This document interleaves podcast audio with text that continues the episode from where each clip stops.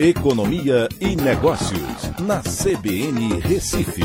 Oferecimento Cicred Recife e Seguros Unimed. Soluções em seguros e previdência complementar. Olá, amigos, tudo bem? No podcast de hoje eu vou falar sobre o crescimento dos pequenos projetos de energia solar, que agora são uma corrida contra o tempo para se livrar da taxação do sol. A lei aprovada no início desse ano isenta até 2045 os consumidores que fizerem investimentos em energia solar até o dia 6 de janeiro de 2022 do pagamento da chamada TUSD Fio B.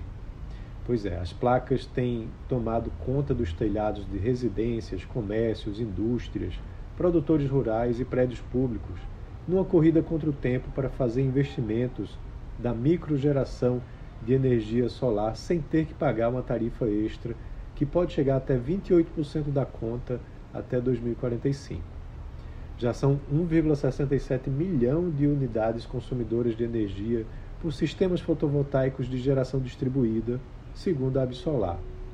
A potência instalada nos telhados somou 13,7 gigawatts até 15 de outubro, um crescimento de 48% em relação aos 9,21 gigawatts de 2021 e deve fechar o ano com 18 gigawatts, ou seja, quase o dobro do ano passado. A energia produzida no telhado é como o trabalho de formiguinhas, com geração própria de energia solar pulverizada em todo o país. Em 2017, há apenas cinco anos, a energia elétrica de fonte solar era predominantemente vinda de produção centralizada de grandes usinas, o contrário de hoje.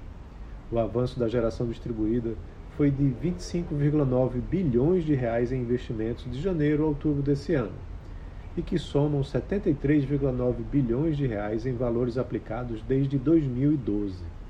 O resultado desse ano é 54% superior ao saldo investido nesses 10 anos até o fim de 2021. Como eu disse, uma corrida contra o tempo.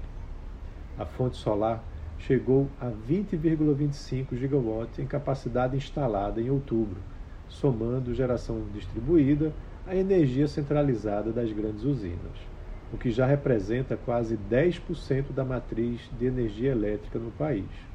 Em 2021, a fatia era de 7,4% e em 2020 somente 4,5%.